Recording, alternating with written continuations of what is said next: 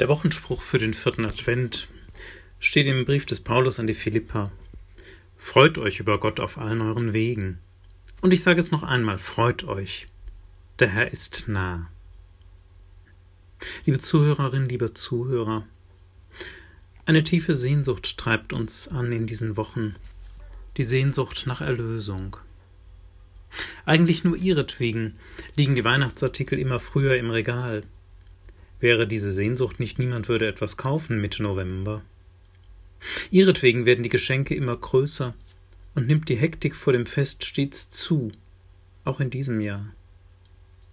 Die Sehnsucht nach Erlösung, das ist der Wunsch, frei zu werden von allem, was bedrückt, geliebt zu werden und selber von Herzen lieben zu können. Der Wunsch, einfach heil und ganz zu sein. Gewöhnlich reagieren wir auf diese Sehnsucht mit Betriebsamkeit. Wir suchen in Kerzen und Tannengrün, in Geschenken und Liedern, in Plätzchen und Weihnachtsstimmung das, was wir verloren glauben. In Wahrheit ist es genau umgekehrt. Wir können das, was wir draußen suchen, bei anderen oder in unserem Zuhause um uns herum, nur in uns selber finden. In unseren Herzen, wenn wir innehalten und horchen, und Gottes Geist eine Chance geben, da merken wir, in unseren Herzen ist all das längst da, wonach uns zu Weihnachten verlangt. Zugang dazu gewinnen wir, indem wir aus unserer Sehnsucht nicht fliehen, sondern sie freundlich anschauen, indem wir die Leere nicht fürchten, die sich da auftut, sondern darauf vertrauen, hinter der Leere, inmitten der Stille wird der Glanz eines Kindes erscheinen. Vielleicht beginnt darin ja auch jedes kleine Kind zu glänzen, das in jeder und jedem von uns selber lebt, auch in Ihnen und mir. Bestimmt aber strahlt das Kind in der Krippe, das in der heiligen Nacht geboren wurde. In diesem Kind erklingt Gottes Ja zu uns Menschen. Ja, du darfst sein, Mensch. Du darfst sein, wie du bist. Ich bin für dich da und du darfst frei sein. Und du bist längst schon geliebt, immer schon. So wie ein Kind geliebt ist, lange bevor es selbst etwas sagen oder tun kann. Und ja, bei manchen Kindern ist es nicht so, und das ist abgrundtief traurig.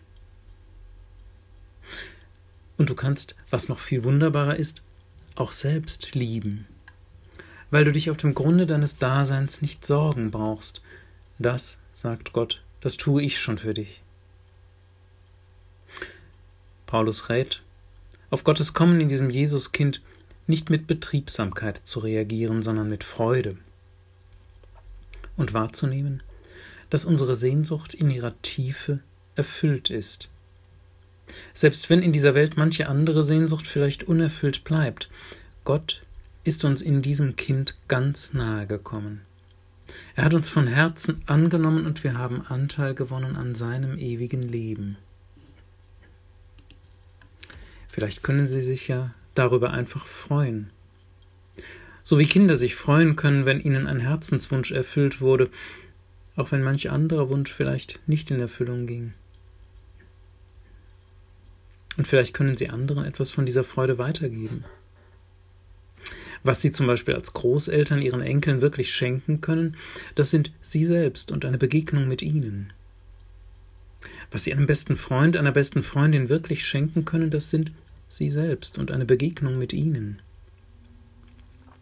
Wenn sie ganz bei sich selbst sind, wenn sie etwas von der Erlösung erfahren haben und ihre Augen davon leuchten, ihre Stimme davon heller wird oder sonorer, je nachdem, dann geben Sie dem anderen, den Sie mögen, für immer etwas mit. Etwas, das ihn oder sie im Leben stärken wird. Etwas mit Perspektive für übermorgen.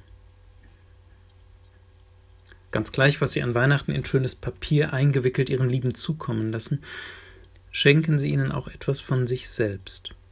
Schenken Sie ihnen ein paar Worte, in denen Sie Ihre Freude, Ihre Hoffnung, Ihr Vertrauen, mit ihnen teilen. Die, die sie lieben, werden davon reicher für ihr ganzes Leben.